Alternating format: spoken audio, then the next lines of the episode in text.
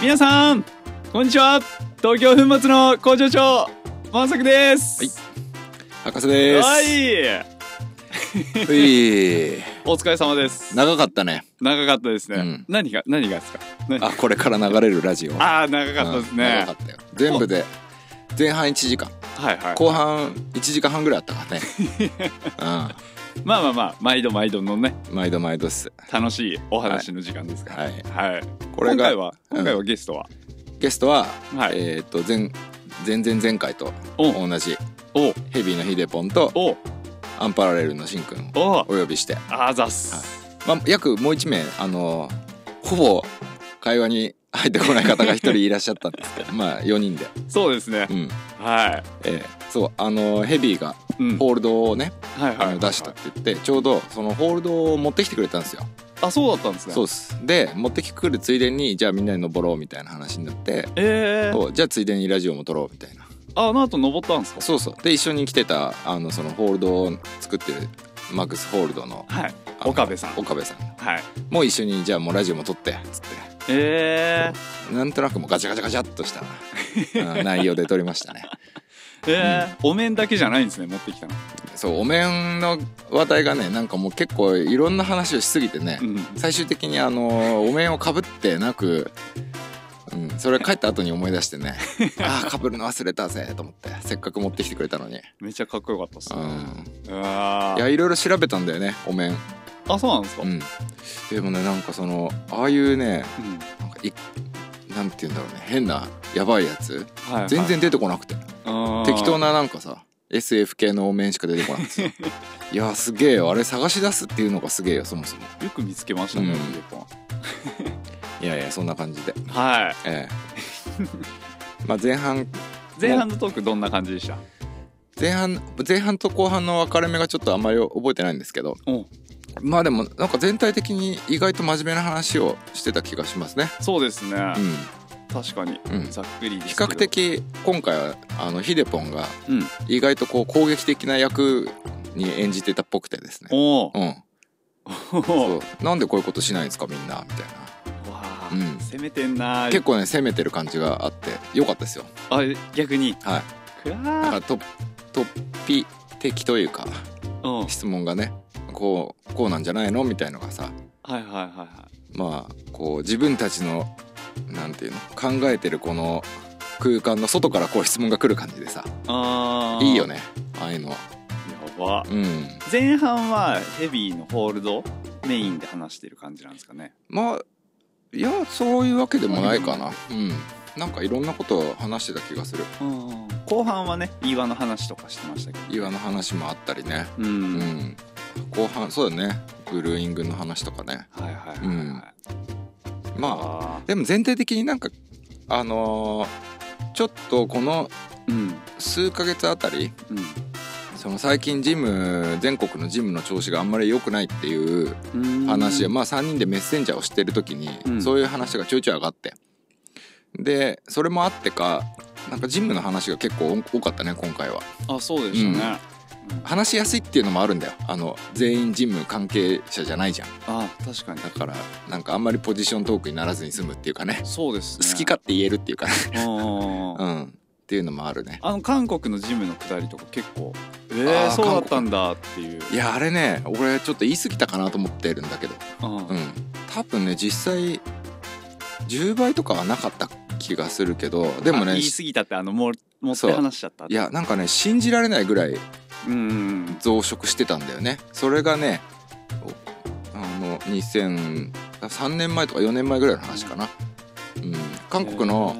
数人が、あのジムに来て一緒にセットしたりとかでえーうんでまあ他にも仕事のつながりもあってさうんでいろいろ韓国の事情を聞いてたんだけどわあすげえな韓国と思ってうんうん、今はどうかだから分かんないんだけどねあんまり関係がないので、はいうん、そういうところもちょっとそうねお楽しみください。あそうですねまあ こ小話だけどねそれあそうでしたね。なんかでもあれだねいつかさそうやって海外の今この国ではこういう風になってるとかさ、うんなんとなくつてをたどっていけばなんとなく分かるじゃんうん。でいろいろ出したら面白そうだね面白そう。ねそうですね。うんいやいやまあでもなんかこういろんなはそのジムだけじゃなくいろんなは話をしたんでうんでその話の中になんか意外とその今もしうん例えばさジムやってるとか何か自分の仕事しててこうなんか変えていかなきゃなとか新しいアイデア欲しいなとか思ってる人は意外とこうそのヒントがうん今回いっぱいあるんじゃないかなって気しましたね。そうですね初の4人トークでしたからね若干1名 あ岡部さんね。のおいやもう帰っちゃったのかないいやでもねう岡部さん、うんあのーラジオのうん中が一番喋ってたんじゃないかな。 お昼とか食べてお昼食べに行ったね。行きましたようね、ん、食べに行ったけど岡部さん多 分うんしゃほぼうん聞いていたかな。うん緊張しいなのかなそうかもしれないですねうんあまあそうだよね目の前にシンクいたかそう らそう基本シンクがこう99.5%ぐらい喋ってるので あとの5%を僕とヘビーがこう、 うん、なるほどわなる分ほかちど合ってるっていう状態で すね楽しい人間ですねそうですね人間たちですねそう今回シューズの話とかねう、ん、ああそうのそうヘビーの話とかうん、意外とそんなに多くなかったねうん、ね、そうでしたね、うん、基本だからそういうジムとかうんそういう話ばっかりだったうんクライマーなんですね、うんみんなまあだからそういうのに興味がないっていう人はねまあサクッと5分ぐらいで切ってもらえばああとそうあとね新しい CM ああ CM ねここもねうん注目ですよ、そうっすね、うん CM はなんなんて言ったってあのしんくんからリクエストがあって、あそうなんですかうんまあ、へーあの話してるけどねうんそうでも急遽来ていただいて、うん、まあなん かあのー結構こう何突っ込んだ感じバカなことやっても大丈夫っていうお墨付きをいただいたのでうんまあやりやすかったです ね、そこもちょっとねえーそうですねお楽しみくださうんい、ヘビーとアンパラの CM そはい そうですねうじゃあ前半はこんな感じでははいはサいクサクっていきましょはいじゃあごゆるりとお聞き流しくださいうはい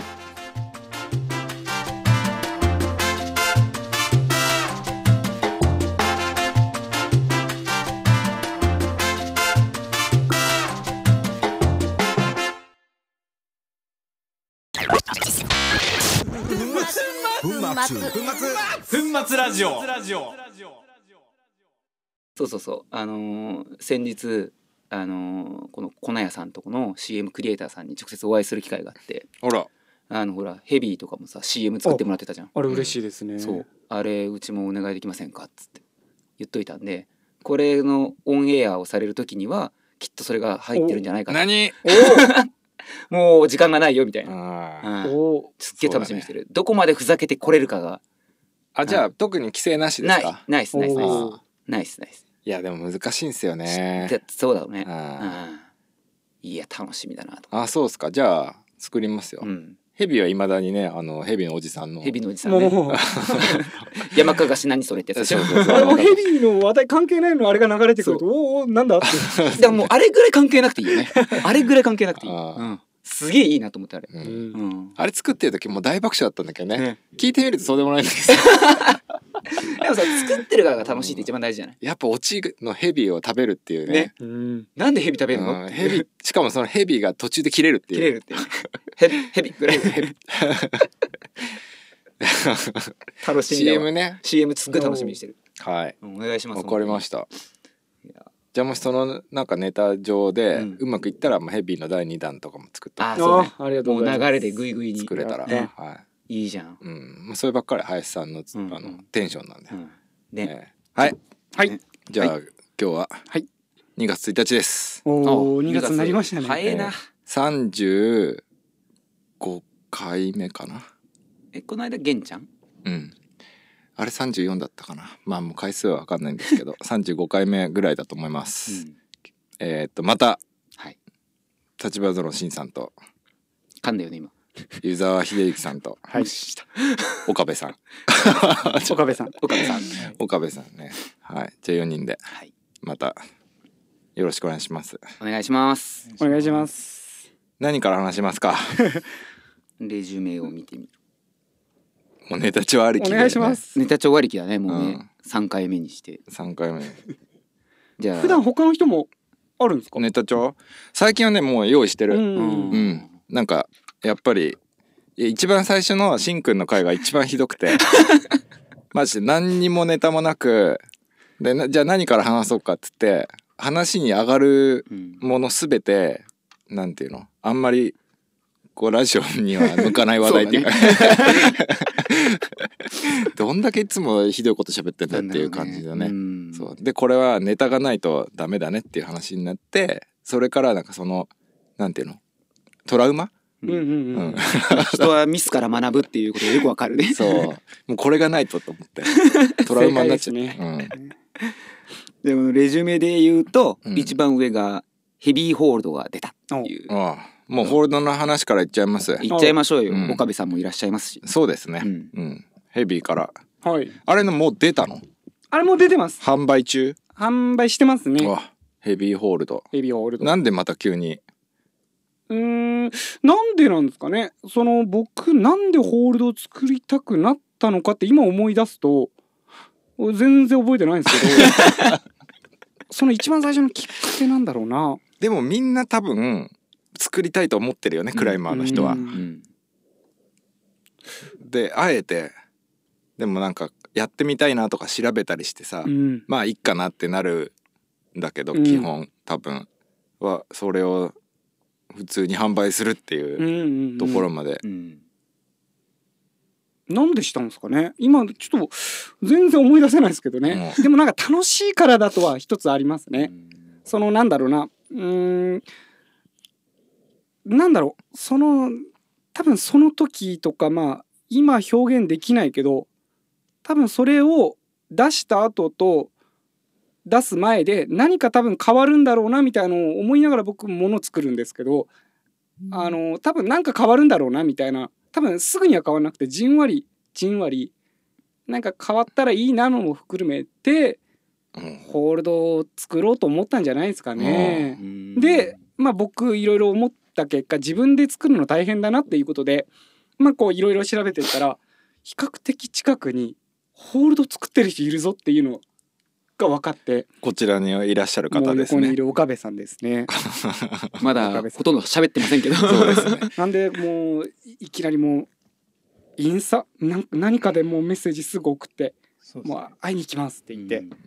何も素性を知らないんですけどねへ行ーきましたね。じゃあホールドは岡部さんが作ってて、そうですねざっくり僕がこんな感じのがあったらいいみたいのを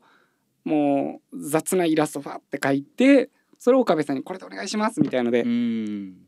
お願いしました、なるね、でもシェイプとかそういうのは全部岡部さんがされててそうですよねどうそうですね、うんうんある程度の形は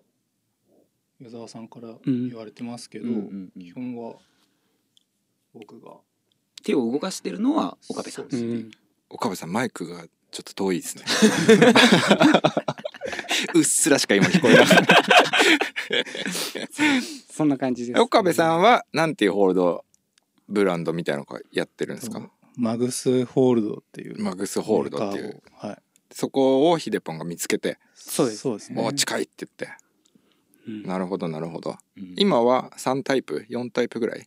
今は、え3つですねピンチっぽいのとスローパーっぽいのとフットホールドっぽいのあちっちゃいやつねちっちゃいやつ、うんで3セットそうですねちなみにどこから買えるんですかヘビーのオンラインストアから買えますねあじゃあもうそのままオンラインストアで注文してあはいそうですね、うんジムの人ももう誰でもうんうん世界中どこの人でもうん大丈夫ですね。え世界中世界中大丈夫です、ね。来たどこからかあ来てないですねあ。来てない嘘でもいい のにそうですね。えー、この作品もどんどん増やしていく感じなんですかいじゃあや増やしていかないです増やね。していかないまあ増えるとしたら一個ガバ増やそうかなみたいな感じでバッテンガババッテンガバかなって思って、ホールドなんかもう増えすぎてるんで、まあ増えすぎてるってまあヘビーの問題じゃなくて、全体え的ーに、全体的に増えてるんで、もう増やさなくて欲しいものだけもうそれあればいいかなみたいな。うーんうん。ホールド談義はねうんなかなか大変ですからねなかなかそうねえ岡部さんはホールドを作り始めてどれぐらい経つんですかえーっと3年ぐらいお作結構ってますは うーんえもともとクライミングはされてていはいそうですねえクライミング栃木でじゃあクライミングをされててはいで気がついたらホールド作りたいなみたいな、そうですねえーなんでそのホールド作りたいって思ったんですかと最初はハリボテ作ってたんですけどハリボテはいなんかデザイン性とかそういうのをなんか突き詰めたいっていうかうんのがどんどん気持ちが出てきたんでそれでホールド作るようになってホールドだったら形も結構バリエーション作れるし、うん。なんか、すごいもんね。あの、イねンスタで見せていただきましたけど。すんごい綺麗う。ありがとうんございます器用な人だなって思いながらいや、難しいんだよねね。あの、ウレタン削るの。そうそうそうそうそうこんな感じにしたいなと思ってさ、マークしてさ、こうんうやって削り始めてさ、削っていくとマークなくなっていくじゃん。なくなるでさ、なんかちょっと気が緩むとさ、うん全然違うことになってるんだあよっね。とかってね なるよねうん、なるなるなるなだる。しそのイメージしてこんぐらいだったらこんぐらいのかかり具合だろうみたいな思っててもうん実際立体化するとあれってあるじゃんうんこんな痛かったのみたいなまあそうだね。うん もっとマイルドじゃなきゃダメなんだなとかあるよねいいっすねう。んいやでもすごいっすねものづくり手を動かしてもの作るのってすごいなと思うヒデポもじゃあ次シェイプしたらいいじいやもうそこは餅は餅屋じゃ ないんですけどゃん。うんうんかなっていうのははやっぱりそれこそ自分も物作ってると思うんですけど、うんうんそこまで逆に口出されると嫌だってのはうんあるので、逆に言えば誰かにお願いする時もざっくりはこうだけど、もう残りはお願いしますみたいな方がいい。なって、うん、うんわあすごい。俺割り切れないわ。言っちゃいます。いっちゃうんだよね。尊重はしつつも。あすいません。僕もそうだね自分がやりたくなっちゃうんやっぱり。だからホールドには今のところ手出さないようにしようって思ってる、あうあ。ん、まあ自分がね手を動かすなんか意見がね、そこにこう意見がうん入るのが、なんて言うんだろうね。作ってる側としてはさ、いやもうそんなこと知ってるよみたいな。言われなくても分かってんだよっていうこともあるかもしれないけど、あそういうこう切り口もあるなっていううん可能性もあるからね。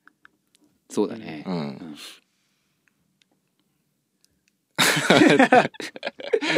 何の話だよこれ。えー、でもそのホールドを最初に作りたいって思うようになるっていうのはどういう感じなのかなっていうのが結構ほら今ドメスティックブランドでホールドを作られてる方って日本結構多いじゃないですかうん。皆さんどういうきっかけなのかなっていうのはさまあもちろんみんな違うんだろうけどまあなんとなくやってみたくてやり始めるっていうのが、うーんうん、多い気がしますけどね。なんかほら結構さホールド作るのってほんと大変じゃないうん粉ま粉っていうかあの削ったさウレタンの粉まみれになるし、作業場でひたすら木切ったりとかさ溶剤の匂いとかにこう 体蝕まれたりとかそうですねねすごい大変そうな結構そのクライミングのに関わる仕事の中でも結構大変な部類に入るんじゃないかなっていうふうにいやー大変だと思う。だと思うんだようんね、あれって。で作ってからじゃないとさそのシェイプしましたで作りましたって言ってからだとこう実際に売りって立たないしさ、うんうんどうなんだろうな。なんかこう逆にこういうホールドが作りたいんだ俺はっていう人はすごく少ない気がする。ああなんとなく作ってみようかなから始まって、ううんうんんうんなんとなく作ってるっていううーん感じの気がするっていうかね。そうねうん明確なこういう使われ方をうんされたいとかこういう使い方をしたいもしくはで今今出てるホールドっていうのはこういうのしかないから、うんうんうんそうじゃなくてこういうものを出したいんだっていうこう本当に明確なやつって少ないよね。確かにそうかもしうれないんねだからまあ大体見た感じのとかがこう今流行り風うんうんとか昔流行った風、うんもしくはっていう、うんんまあ、あとはなんかこう派手だったりとかさ。うんうんうん実際こうなんだろうなクライミングのことすごい勉強してて、まあ、なんだろう例えば室岡さんみたいな人がホール作ったらどうなのかねうん室岡さんって言っちゃった俺実名が俺出てる 言っちゃったそうですね、でもやっぱ自分で作るのと、そのこういうものがあった方がいいって思うのって結構やってみると分かるけどすごい離れてるじゃないですか。うんね、うん頭の中だ見てホールドをもっとこれこうだったらいいのにこうだったらいいのにっていうのはあるんだけどじゃあ実際いいホールドってどうなのって言われたら、うんうんうんうんいやそれはまあもうシェイパーの人に頑張ってもらってっていう ねそうねううんんわかんないけどねねうん実際ね例えばなんだろうそれこそ平山裕二さんがうんシェイプしましたとかまあ昔あったけどねありましたよあねったねあったあった、うんん例えばねそういうすごいこうクライミングに精通した人なんかうんみたいな人がこうシェイプししたホールドうんとか結構実は結構少ないのかなみたいな少ないと思いますね、うまずやってる時間もあんまないと思まあそううけだよど、ねでもそう考えるとさ、意外とあのそのセンスがある人って意外と多そうじゃないですか実はうんある程度クライミングをやってうんうんでたまにセットとかもするぐらいとかで、はいはいはい実はシェイプさせたらもう誰よりもすごい人みたいなのいるかもしれないですよねいるかもしれないやらないいだけで、うんでもさそのものづくりのもう根本にかかる部分なんだけどどこまで細かいところまでこだわれるかみたいなところあるじゃないあ結構その辺で線引きされる気がする、ーあーあでも逆にうんこだわらないっていうのもいいんじゃない、あそうね、うんまあどっちかだよねうん、どっちかな気がするねシェイパーは基本細かいことにうんこだわらないでうん作る人はうんすごいこだわるみたいなコンビだとあー逆にうまくいくかもしれないですよね。そうねうんうん確かにねねうんもしくは逆か逆かうん逆だとダメか。逆だとまあ最終的な出口のところが粗悪になるんで あの軸がブレてるとかね、うんボルボルトが入るあのなん かそうだバねリがついてるとか耳が痛い気がするけど。確かにねまあ人の手で作ってますっていうのがこう明らかにわかるみたいなシェイプってあるじゃないうん、 こうでもやっぱでもごめんね話を区切って、あの海外でさ、うん今いろいろメーカーあるじゃないですか、うん有名な。うんでどこも一人でやってるとこってほとんどなくて、うんまうあん2人とか3人でやってるんですけど、自分の知ってる人たちの感覚からすると、やっぱねすごい2人でやってて性格が全然違うとかうんすごいあるわ、へえううんうんそういえば。ーんまあそういう方がいいんだろうね、んフラットなんかはねうんマニがほら、うん、うんうんうんバリバリのシェイパーで、うんでもう一人あのマッシュだかマティアスだか忘れたけどはもうマーケティングマーケティング担当みたいな、うんだからもう視点が全然違うんですよね。ワターなんかも結構兄弟でやってるけど、ううんあん兄弟やってでももう全然性格が違くてへえお兄ちゃんだか弟どっちがあれか分かんないけど、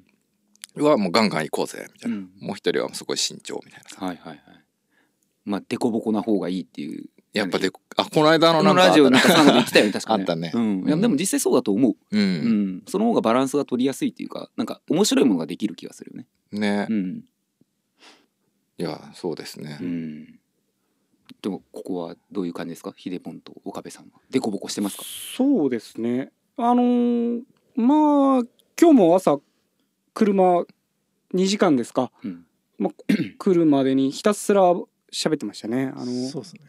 僕喋ってました本当に僕喋ってもうなんかあの岡部さんの今のこの感じから言うとそんなに喋らないように見えんだけどあ僕が喋ってました ヒデポンが喋って聞き役ですねだもう相でも槌を打つみたいいっな。ぱいこう僕も質問してあー「岡部さんどういう漫画好きなんですか?」とか「漫画その音楽どういう音楽聴いてんの?」とかもうそういうのからもう聞いて聞いてうんまだじゃあ全然付き合いは浅いっていうね浅いですね回数数えれるぐらいじゃないですかそうねですね えもともとそのじゃあそのヘビーでホールド出すっつって岡部さん見つけて、うんじゃあそこで企画がスタートするじゃない、はいから製品化までの期間ってどれぐらいあれ夏ですか去年の夏半年ぐらいじゃあ。そう半年ぐらいじゃないですかぐらいですね結構早い。うんえうんまあそれこそあの岡部さんはもう仕事が早いんでうん、早いですねトントントン進みましたねえじゃあうん岡部さんはもう今そのホールドだけで生計を立ててるみたいないや本業はまた別でああああるりんまですすけどすごいなそれなのに早いってうんすごいねそうですねもう一回宣伝しといた方がいいいいですよねお声大きめで言っといてください、ねなんていうホールドでしたっけマグスホールドですマグスホールド、はい MAGUS、はいえーインスタかなんかで検索しましょう検索インスタだけアカウントあるのはうんフェイスブックとかもあります、ホームページとかあるんですかはありますけど、うん全然更新ししててないないですじゃあホールド欲しいと思ったらインスタからメッセージそうですとかねでインスタグラムから来ていただけるとあいいっすねいろいろシェイプも載ってるんで、うんすごいね見たけどすごい綺麗でしたね。うんうんうんなんかねいっぱいそれで売れるようになっていただいてそうですね。え例えばそうやってじゃあじゃあ僕もなんかヒデポンがホールド出したから僕もホールド作りたいなって言ってで岡部さんに連絡して作ってくれるんですかあーそうですね大体のデザインとかがオーダーがあれば、あオーダーがある、はい、熱量とかでその人のそれもありますねあります、はいうんうん、まああるよね。そうかうんじゃあじゃあまあまあそういう機会があったらぜひ粉末。いやいやいや あのリスナーの人にあリスナーの方ね。リスナーの方まあうん事務業とかのねうん方も多いですからね。そうですね聞いてる方うね。ん、だいぶコアな人しか聞いてないん だよねむしろなんか知り合いしか聞いてないんじゃない知り合いしか聞いてないんじゃないか説はあるよね。ああるねあるあるう。ん Radio Carbonato de Magnesio さてやってまいりましたクイズ粉末でポンの時間でございます、えー早速ですがクイズの方に移ってまいりたいと思いますよ回答席にはあのポークサイモン先生にお越しいただいておりますあはいどうもポーク第1問早押しです日本三大秀樹として有名な高橋秀樹さんですが彼の代表的な作品でもある桃太郎ジャムでうんよく聞いてください作品といえば「桃太郎侍」ですがその「桃太郎侍」をモチーフにした越後の有名なお餅メーカーはどこ町田聖子正解は越後製菓でしたうん続いて第2問うん連想問題です次に挙げる言葉から連想される動物は何青大将山かがしヘビー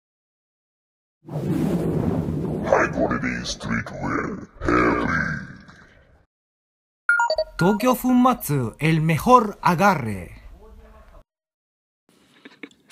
確実にそれはあるね。いいねでもホールドってちょっとやっぱ憧れあるけどね、うん出したいなっていう、う。うんん作りたいなみたいなさ、ある。うんうんなかなかねねうんそう思手が出せないなっていうところかな。う、うん、でもジムの人とかでも作りたいって思ってる人いっぱいいるでしょ、うん、そうだよ、うんまああと事務業長くやってる方ってあのボテを自分でどんどん作るようになるよね、ううんねすごい器用になってってどんうどん、んこの間もなんかね山口って話してたわあの山口じゃない山形行った時にうんうん手ごね手ごもねうこれからは手ごねの時代なんじゃないかっていうもうワンオフのそまあね面白いよねうん手ごねって、確かにで一も回バレたらねもうあここ聞くのかってなっちゃうけどうでも手ごね手ごねの作り方ってよくわかんないからねあれどうやってんのかな手ごね手ごね言ってるけどね確かに今だって手ごねのホールドついてるジムの方が少ないもんねうんなんかでも前聞いたような気がするけど なあのホールドって今ある規制のやつをコピーするのって楽ですよね楽ですねあれなんでしないんですか、なんでしないうんはい、あの例えばまあそりゃそうであの大量生産してればその分安く買えるから作った方が高いのは決まってるんですけどあの超売れてるとかいいホールドがあるじゃないですか、うんコピーしたらいいじゃないですかあれもろパクリするのっていいんじゃないですかそのま人間の倫理とか自分のこれは俺はしねえってのはまああるとするでも普通に考えてコピーできますよねできるよなんでしないんですかねもっともっと もっとコピーのすすめみたいになっているやでも普通その例えば何かビジネスをゲームに考えたりとかうんその割り切ってなんかもう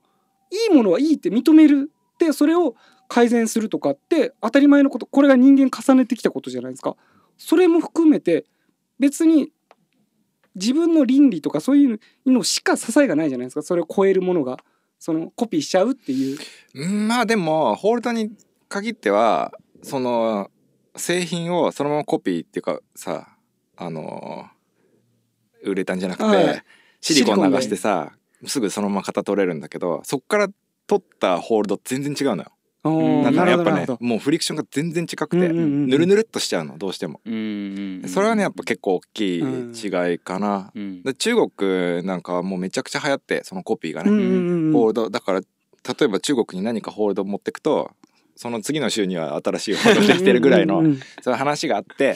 で一時期はもう本当どのホールドメーカーもあの中国にはもうディストリビュートしたくないっていうのがあったんだけどそれはもうでも結構改善されてるみたいですね今は。ううんん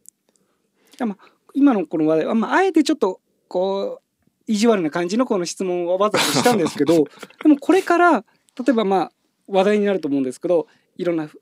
不景気だとかいろんなものになると食うからにはもうその何かビジネスがゲームとして悪くなければやってもいいんじゃないみたいなことは当たり前になってくると思うんですよね。そのそうだね、ただまあホールドに関してはあんまりそれをやってもあんまり収益にならないっていうのはあるそう気でがすするねんだそよのね。量産体制とかいろんなものがあるんで、うんそうそううんうんないと思うんですけど例えばまあこれからの多分話題になると思うんですけどジムの例えば仕組みとかシステムとか逆に言えばいいこともちゃんと真似をするっていうこともきちんとした方がいいんじゃないかなっていうのも置いといてそのコピーじゃないですけど、もうんうちょっとなんか別に確かにかっこ悪いからやんねえとかじゃなくても必要なことはちゃんとやった方がいいんじゃないかなみたいなまあコピーはまああれだとしてもホールドのあれなんですけどね。そうだね。うんどうなんだろうなうんまあ、その報道を完完コピするみたいなパクるみたいなのとは違った意味合いで単純にあそこのジムがやってるこの内容ってすごいお客さんにとってもいいサービスだしそれをじゃあうちでもやってみようっていうのは結構実際やってるところも多いんじゃないかなって思うけどね、うんまあ、それうをんどこまでやりきれてるかっていうのは置いといて、うん、まあそうだねでもどっちかっていうと俺はもうあんまり何コピーしたくない人だからさ、うんうんうんうんどうなんだろうでもあれかなアイディアとしてはやっぱもらってるよねだ,、うんだいぶ、ううんんうんあこういうやり方があるんだじゃあみたいなのでうね、んあの僕洋服作ってますけどあの洋服基本もうコピーの連続じゃないですか、うんだからあの例えばその自社の中でもブランドのタグが違うだけで形は一緒なんだけどタグが違うだけで年値段が1万円違うとかそういうのがまあ今普通にあるそれがしかも世界規模での戦いになってるからこういろいろ社用産業だとかいろいろ言われたりとかうんするんですけどねだからそのまあホールドにまあちょうどホールドが話題になったんで思うんですけど、まあ、コピーってどうなんかなっていうので、うんまあ、ちょっと聞いてみたんですけどなるほどなるほどそう考えてやっぱ圧倒的にその市場が小さいよね、うん、んコピーをして、儲けられるほどのビッグビジジネスではないというか、う、うんんでもこれから中国来るじゃないですかききますね中国来うん来るじゃないですか、絶対クライミングの業界も僕中国来ると思うんですよ中国に向けて発信するのは結構来ると思いますけどね、うんで中国時代もということはあのジムがもしかしたら今より何倍も増えるかもしれないと時に、ホールド1個取ってにしてもそのやっぱりコピーするってことは中国人がいいものをもうコピーしていくともう海外に売れないですよね中国人コピーガンガンガンガンしてうん中国の中ではねそうですよね、ね、うだかんらそういうところでのどう戦略をするかみたいな、ういやそれはねあると思うけどまあやっぱ良くなってるんだよね、うんなんかそういうの倫理的な部分も含めだけど、うそのクライマーってやっぱいいもの使いたいじゃないジムの人も。うんでコピーされたものって基本的にその質フリクションとかの質が悪くなっちゃうから、でやっぱちゃんとしたの欲しいなっていう、でも前まではディストリビュートしてるところがなかったんだよね、うんうんうん中国にだから模造したものだったらそれだけパイがあるからさ模造しちゃえばダーッと売れるっていうのがあったんだけど、まあだんだんやっぱ変わってきてるってないるうほのどが中国って今そのクライミングってどういう感じなのいやジムある俺もねそんなに分かんないんですよわか。ううんんなんとなくアジアほらあの光雄君とかの話聞いてるとそのシンガポールとかうんこうそっちの方は結構こうクライミングジムうんね少し増えてきたりとかあとどこだっけなんか行ってたよねいろいろ海外そんな行ってないそんな言ってないですね中シンガポール台湾ぐらいだから、うんうんうんうんあ台湾とかも結構あるの台湾はジムそんなないですね。まあそんなないんだ別うにうん。んだどういう感じなのかなと思ってそのクライミングの扱われ方みたいなのうーん台湾結構微妙ですね。うん店舗もそんな多くないんで。うんだだけどコミュニティは小さくて、うんまあ台湾自体九州ぐらいじゃないですか。うんうんうんなんか九州の中にジムがまあ10店舗ぐらいうんある感じっていうと大体10年前ぐらいの日そ本うぐだらいね。うんで10年前の日本ぐらいでだけどまあ一応みんなこうそのクライミングっていうものをいっぱい知ってるから、うん知ってる人が多くなってるから、だから儲かりますよね。 儲かりますよ。で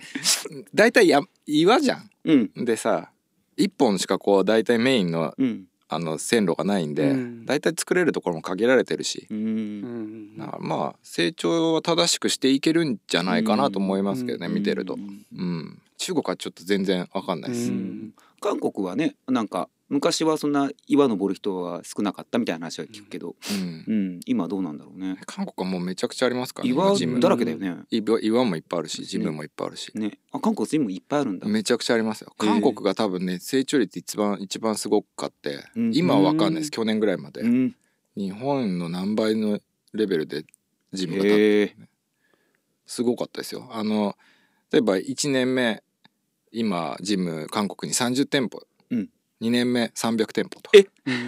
10倍とかそういうレベルで、うん、へえ今はある程度こ落ち着いてう落ち着いてはいるのかなでもあんまり最近聞かないからわかんないけどそううなんんだねえなんかほらどっちかっていうと今日本ってさこうジムガーって増えたけどまあ高止まりからやや下降気味みたいなそうですね話をよく聞くじゃないでうんすうか、んまあそれこそレジュメにもあったけどうんうんこの間ね3人でメッセンジャーでそんな話してましたからね、うんうん、そうそうまああの時もしゃねあの言ったけど まあそこは結局新規の人が少なくなるに従って利益が減っていくっていう、うんもう普通にただビジネスモデルが変わってるそうだね、ところを、うん、まあ10年前のビジネスモデルのまま来てるんでうんっていうだけなんですけど、まあ世界的にも多分同じような状況はそのうち来るのかな。そうだねまあやっぱりその土地土地でどのぐらいまで進行してますかっていうことだと思うんだけどそのクライミングっていうビジネスが。まあでももともとやっぱ新規の人の,、その登録料をこう当てにしたビジネスモデルじゃない気がしますけどね、うん、あの見てると。もともな、うん僕がやっぱクライミング始めた時とかってもともと新規が少ないしね、ま あそうだね そもそもとし昔て、ね。なんかもう常連さんがパス買ってくれるかくれないかみたいうな、ん、だからそれってもうこの数年の話だったよね。この5年ぐらいじゃないの、うん、新規がすごい来て。じゃないやっぱり、まあそうですよね、ううんでまあなんだろうやっぱりジムがガーッと増えて新規の人が分散してでやがて新規っていうこう資源が枯渇し始めたっていうのが今じゃないのかなって気がする。そうだね、うんやっぱ海外見てるといろいろやってますよね。まず地域ごとにあるジムの数って日本と比べたらはるかに少ないんで、うんうんやっぱ顧客の多さは全然違うんだけど、でもその人たちがクライミングをずっと楽しんで続けていけるようなやっぱ取り組みいっぱいしてますよね、子どものサンマーキャンプだったり、はいはいはい、プログラうム、ん、その大人向けのプログラムだったり、じゃあ健康志向だからヨガも一緒にこうやってやったりとか、うんうんうんまあいろいろ試行錯誤してやってるのかな、うんそのクライマーじゃなくて今はいのはいはそのお客さんに対してうのんアプローチっていういね、うんそうねうんまあでも日本の今のジムのその売り上げとかはすごい落ちてるみたいですよね。まあいろんな人から話を聞くけどやっぱりいいよすんげえ入ってるよって話は聞かないよね、当たり前だけど、うん、40%ダウンぐらいの去年去年比。うん、っていう話も聞くし、まあ、実際あの某超あのおそらく国内で一番お客さんが入ってるんじゃないかって言われてるようなジムの、まあ、また聞きだけうど、んまあ、やっぱりそこも落ちてるって話だから、うんそういうところですら落ちてるのかって思うとまあまあじゃあ全国的にそうなのかなって気はするよね。そうで俺ちょっとこれも書いてあるんですけど、うんうんちょっと調べたらさ、うん去年のその、俺がちゃちゃっと調べた程度なんですけど、2018年はいはい閉店したジムが大体9店舗ぐらい10店舗ぐらいなのかな多分。うん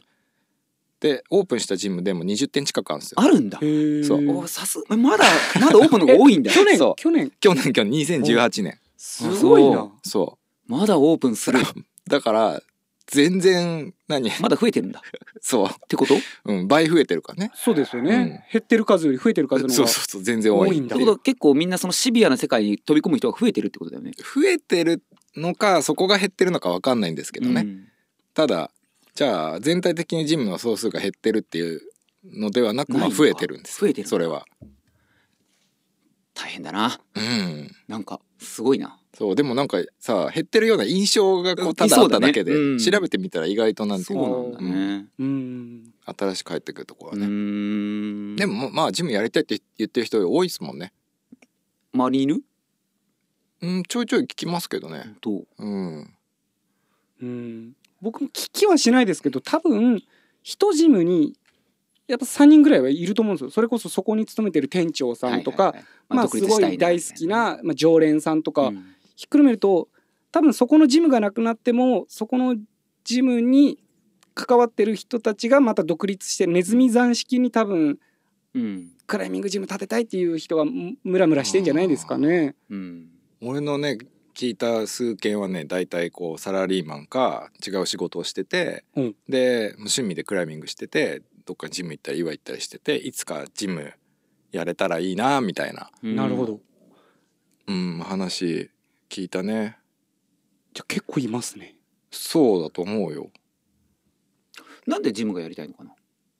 うん、もう多分ねその僕の周りの人たちっていうのは多分そんなにこうそれで儲けるとかそういうのないんですよ、んただ単にその自分のスペースが欲しいっていうさうんそれこそ10年ぐらい前の自分たちと同じ気持ちっていうううんん気がするんですけどね。なるほどうねん。いろんなまあ理由がありますよね。今の仕事つまんないからとかさ。まあね もまあ仕事つまんなかったらね自分が好きなことで囲まれたいっていうのは思うだろうしう、うねん、うんラディオカルボナトデマグネシオさあ本日の粉末チャレンジはここ東村山市にございます櫛田明養成所にお邪魔してみたいと思いますそれでは失礼しますいやー活気づいてますね皆さん歌の練習してますね早速ね先生の方ね呼んでみたいと思いますよ先生の大場健三郎さんでございます先生よろしくお願いしますえー、はじめまして、えーよろしく、えー、厳しいよ大丈夫、はい大丈夫で厳すしいよ、はいよろしくお願いしますえー、後から続いてねはいわかりましたいくよよろしくお願いします藤井はい藤井違う藤井ふ藤井違う違うもうじゃあ次いくよ、アンパラレルアンパラレル違う、アンパラレルアンパラレル違う違うそうじゃそうじゃないいくよよく聞いてねあーうー先生はしゃぎすぎ登りすぎには注意しましょうアーンパラレル東京粉末 el mejor agarre そうかあれあれですかねあのカフェ経営したいっていう、まあ、時々いるあの女の人とかが、の男の人バージョンみたいな感じなんですかね。それだ。あれだ雑貨おし屋ゃとれなカフェカフでェみたいな作りたいみたいあなー友達呼んでみたいなののそれ。男の人なるほどうんまさにそれ。俺両方だったけどね。なるほどな、うん。カフェもやりたいうし、んうんジムもやりたい。うん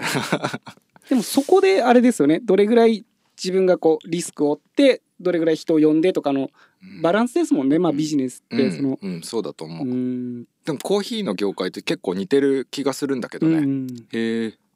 あのちょうどさそのブームっていうか、まうあ、んクライミングのブームが5年前から来たとしたら、同じぐらいのタイミングでその小さいカフェうんうんちゃんとしたコーヒーを出すうんうんスペシャルティーコーヒー出すカフェみたいなさスペシャうルんスペシャルティーコーヒこう増えてるっていうのは同じような多分感じなんですよ僕の調べた感じだと推移的に。ーうんうん、で全然違うんだけど、うんでも似てるのはそのカフェもジムもそのなんて言うんだろうね決してクライミングだけやりに来てるわけじゃないっていうかコーヒーだけ飲みに来てるわけじゃないっていうそこにある程度コミュニティがあって、うんだからカフェもさでかいわけじゃなくてうん小さくてなんていうの家みたいなさはいカフェが、うんうんに行って常連さんとはわしゃわしゃ喋ったりしてとかさうんだからそこでイベントとかやってるじゃん、はいはいフリマだったりとはいかはさ、いはいで地元の人呼んでどうのこうのとかね、うんうんうんうん結構似ててねうん面白いですようん確かにねジムは完全にコミュニティだよねそうんでもそれってやっぱす目的がそれじゃないですかその例えばビジネスって手段だと思うんですよその例えばこもっと展開したいとかなんかしたいっていうビジネスってそのなんだけどそれって目的じゃないですかう、うんだからなのにまあ話ちょっと戻っちゃうと不況とかでこうなんかこう売り上げ悪いとかってでもコミュニティを欲しかった人たちが多分やってると思うんですけどんどうだから不況も何もそもそも儲かるものではないっていうか、まあ、クライミングジムが儲かるものではなくてそれがまあ手段ん目的だったんでそうだね、まあクライそミんングジなムもんだをよやねってるこというそのこもとのがなねんじゃないですかね。うん一番最初に多分ねヒデポンがラジオに出た時にその話をした気がするねう。んうん、その最初はそういう自分がやりたい場所を作るっていうのが目標で、うんやっていくうちに気がついたらもっとお客さんが来てほしいにこう変わっていてっていうね、うんうんのがまあしかもねこの5年ぐらいはさ、うん何もしなくてもまあそれなりにね、うん人は来るっていう状態だったから、なおのことそういうふうに起きやすいのかな、うんそういうところが。でも逆にあ自分はこういうスペースを作りたかったんだっていうところにもし戻れたらさあのもっといいことできそうだけだけどね特徴がもっと出そうだよねうん、お確実に客さん来なくなっちゃったなとかじゃなくてね、ううんん それこそやっぱプライベートボールなんじゃないですかね。プライベートボールってまあそまあれちょっと、究極のうねん居場所作りだよねううんん、そのやっぱりこう気が知れた仲間と一緒にそこまでこうお金の経営とかを気にせずにうんそれやっぱ求めてたわけだからうんプライベートウォール例えばまあ友達から月2万円もらって10万円の倉庫だから5人でうんやるみたいな方を徹底してうんやるみたいな方がまあ悲しいことはないですよね。まあそこのトラブルはあるかもしれないですけど、まあまあいろいろあるよね聞くとうんいろんな人から 聞くとあそうう、んうんまあやっぱりそれこそ今ヒデポンが話したようなことを実際にやってる友達がいてやっぱりそのし当初の初期メンバーとの仲とかがじゃあ悪くなっちゃったとかさうんやっぱあるよね、うんもう10年とかさ、まあそうだよね、うん20年とかさどんどんどんどん時間だったけどでもやっぱりとはいえそこでもうクライミングを始めた後からクライミングを始めた人たちもいるしその人たちの場所でもあるからやっぱこう簡単にやめるにやめれないしみたいな。うんまあでも多分ねプライベートオールその理想的なプライベートオールがあるっていうのがうん最も難しいと思ううんん完全に一人でやるしかないんじゃないかなと、う。うんうんもうもううんここがもう俺のもんだから俺が勝手に全部決めるみたいな。そのためには、うんやっぱりそれなりにうんお金がないとダメなんそうでそうすよねそう。そうそうそううんうんいろんな条件をクリアしないとできないかなって気はする。だからやっぱこう違う職業ですごい儲かってたらうん人がそういうのを始める、うん完全プライベートボールで、ううん自分の仲間10人ぐらいとやるっていうのは一一番いいよねう。ん、そんな気がするうな、ん、そうですよまあわね。かんないけでど。もそれも全然これからの手段としてはありなんじゃないかなとは思いますね。あうのんそれこそ商業ジムがもしかして成り立たなくなる時代が来るかもしれないじゃないですか。もしかしたらね。そうですね。それそうすると例えば人とのつながりとか課題をどうこうするとかってあのオンラインゲームみたくあの1個の壁例えば120度とか130度を一定にして決めて例えばライブ中継パソコンとか携帯でもいいんで、でしながら会話してセッションすることだってそのムーンボードのオンライン化みたいな感じでできるんじゃないですかねそうすればうん気が知れた人と、例えばそれが中継じゃなかったとしても録画だとしても見ながらなんかこうやったりデータやり取りしたりとかする、うんまあオンラインゲームみたいな感じですけどっていう楽しみ方も今あれだよねあの課題を共有するアプリってあるよねありますね。僕もいつも行ってるジムの壁のやつダウンロードしてやってるんだけどなんだっけこのストックだっけああこれへえ、あ俺俺ね知らないですね。こう要はまあまぶしてる壁うんで課題を共有するみたいなうーん感じなんだけど、ちょっと今立ち上げ壁の写真かなんかそをうそうそ撮うそっうてかそのジムの人が自分とこの壁の写真撮ってそしたらねえーっとねこの間僕が作ったやつとかもなんかとあると思うんだけど自分でアカウントを作ってそうそうそうそうそうそでジム登録してううんこんな感じススタートとゴールを設定してでグレーディングしてであと後から登った人が「あのこの課題良かった」っつったら星つけてみたいなグレードいやこれ V4 ないでしょ V3 でしょとかだけどまあコメントのやり取りができないからもうここはもうちょっと頑張ってほしそいなれと日思う本の方がいやこれでも海外だと思う。うーんでもすごくさ結構わかりやすいよねこれ。そういいですそねれなんか見た目いいそう結構これ使いやすくてストックそ STOKT うこれなんかねうんただ多分僕もまだこれいまいち使い方わかわかりきってないんだけどうん一件のジムしかもしかしたら使えないのかあなとか登録できないんだね自分が何ね件かこれ登録できるようになったらいいなとかさあーああなるほど。そうそうほういいっすねなんかそういうのがいろいろ出てくるとだからこうなんなら家にいて目作りでこうんまあそうだう,、ねそうできるっていう、うんグレードハテナもできるからこの間ツイッターでやっててさ、あの知り合いの方が、うんあの暇でちょっとテンションがお上がらないとかってうん言ってたら、そのツイッターの知り合いの人が、うんその人のプライベートオールを見て、うんじゃあスタートこれでこれで それいいじゃないですか。 あじゃあ今度やってみますとかっつって、うんうんうんそれでねなんかコメントとかできる機能があったら SNS 的な感ねじで、それすごいですね、うんうんもしコメント機能があればねまあ荒れる可能性もあるけどね「お前の課題つまんねえ」とかなんかそういうの書かれたりとか、うん、まあまあそれまあは顔それがで見えるねような形にしとけばね全う然、ん多分みみんな遠慮するからそういうの急うに、んうんお前の課題つまんないなんていう人クライマーにはいないっす そう 信じるうんうんいややっぱでもまだアイディアありますね。ううんんそうそう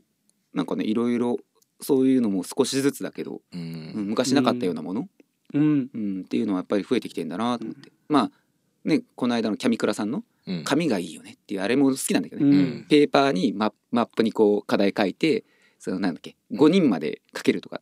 無理やり6人目のとこに書くみたいなそうそうああいいなとか、形式にとらわれないっていうね。あれいいですよね。あうるん意味アナログだからできるみたいな、うんあの一人旅とか行ってあの泊まった宿にあのあれですよね紙のノートがこう、はいはいはいはいあれみたいな感じですよね。うんうん旅のわか日るわ記をか書いてくださいうんなんか一言書いてくださいみたいるうな。ん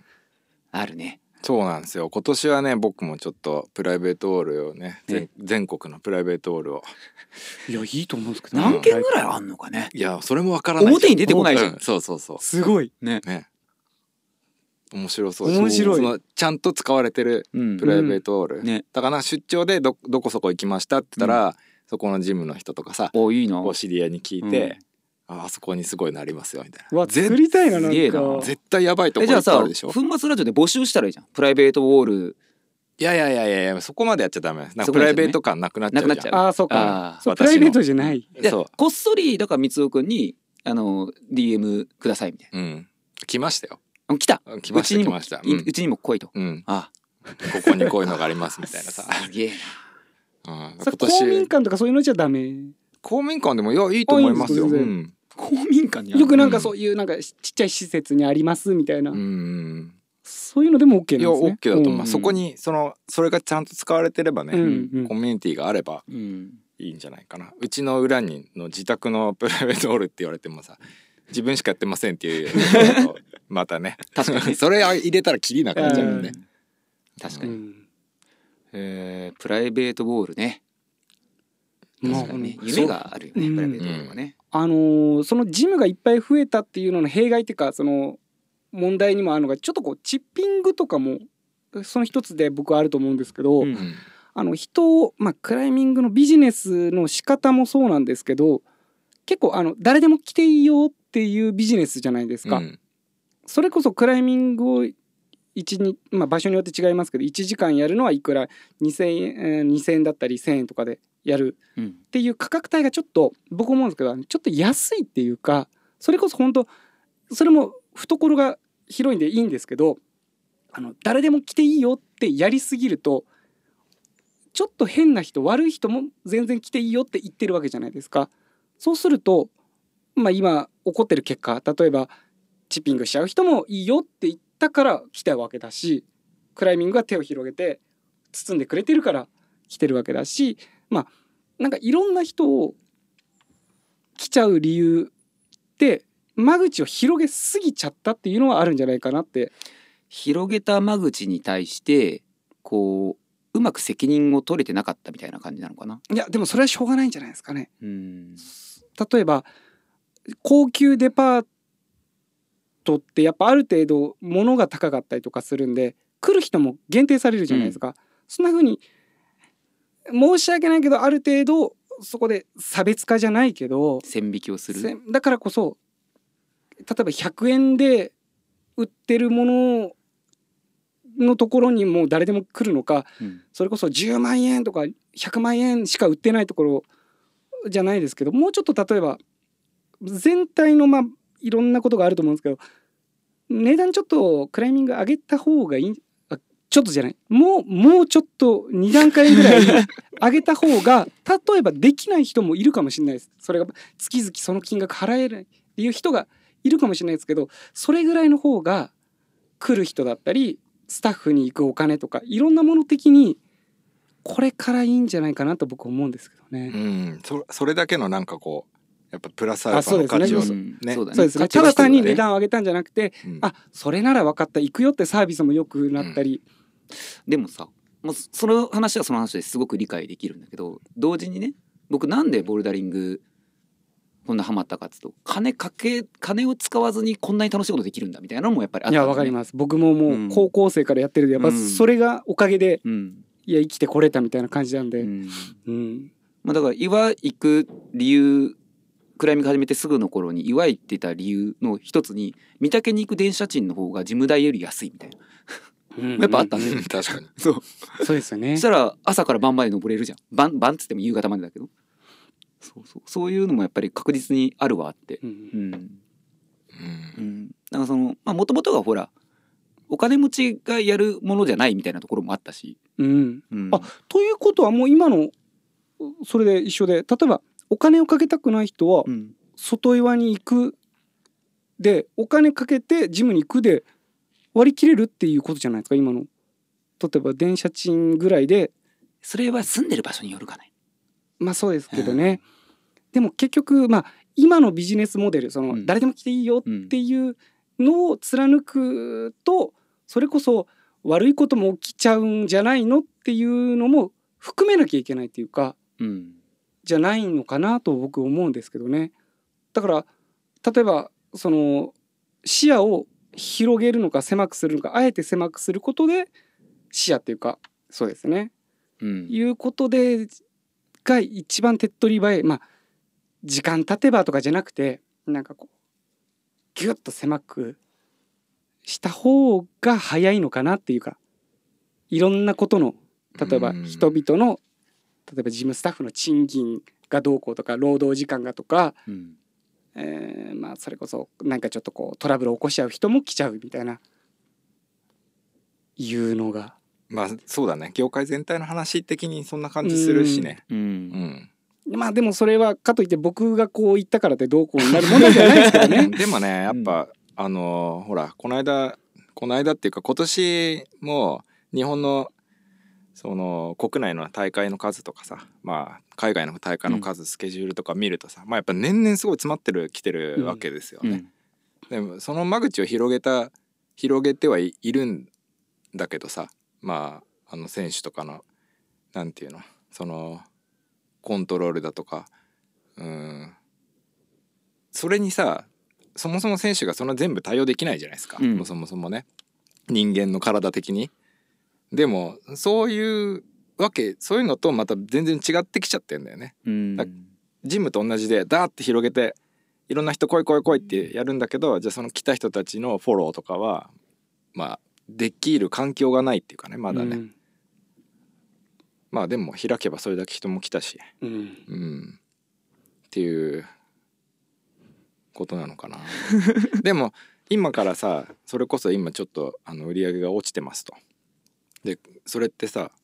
その何来てるお客さんが狭まってるってことじゃん、うんうんでもそれでまだ来てくれてる人ってのはそこが好きなわけで、うっんうんてことはその人たちに向けてもっとそのいいサービスっていうかうんアプローチの仕方をしたらいろいろ変わっていくかもしれないね。そうですね。ねうんうん、やめとこう。やめとこう危ないちょっ危なといちょっとちょっとなんかいやなんまあ僕言っちゃうと、うんなんかちょっと凝り固まってる感はでかいと思うんですよ。まあそれこそ、まあ、僕らもそうですけどあの老害が詰まってる感じはあると思 それは大いにあるよ。う。うんなのでまあこの辺にしときますかそ。っか。なんか確かに、ね。この辺しとこうみたいな。いや、この間のそのキャミーの回もそうだったけど、もはや、そもそももう俺らの世代で、老害なんだよね。うんうんまあそうだよねうん多分ねうんこれ今のさクライマーの人たちはこうだからみたいな、うんジムにしか行かないのはこうだからとかさう、んうんうんう んいやそれわかんないまあ、そこね、まではね見ないんだけわど、かんないある程度やっぱ人間だからね、人それぞれ考え方違うだろうけど。いやもう老害って言ったらダメだよ、うん全部老害になっちゃうかまら、あそうなんですよね。まあ我年取々っもてるだけで悪だからね。何年もやってればも う老害みたいな。うん、大体老害はね老害と文化っていうのはすごい近いんで、うん文化文化言い出すからさ、そうだねんああそうまずいえばね、そういえば許してもらえるみたいな。そうだね確かにね。ああうんじゃあ老害はもう NG ワード NG ワード老害。次行きましょう。次。次行く次は次まあでも大体話したいことを俺もう話した感じなんですけど、うん今は大体1時間近く来てるかなおうちょっとねまた例のごとくはいはい私の膀胱の、あねええ調子が、あうん、ちょっとそろそおろトイレタイムですうね、ん、おトイレタイムしたいかなじゃあ一回おトイレタイムということで、はいはいはいじゃあ続きは後半ではいはーい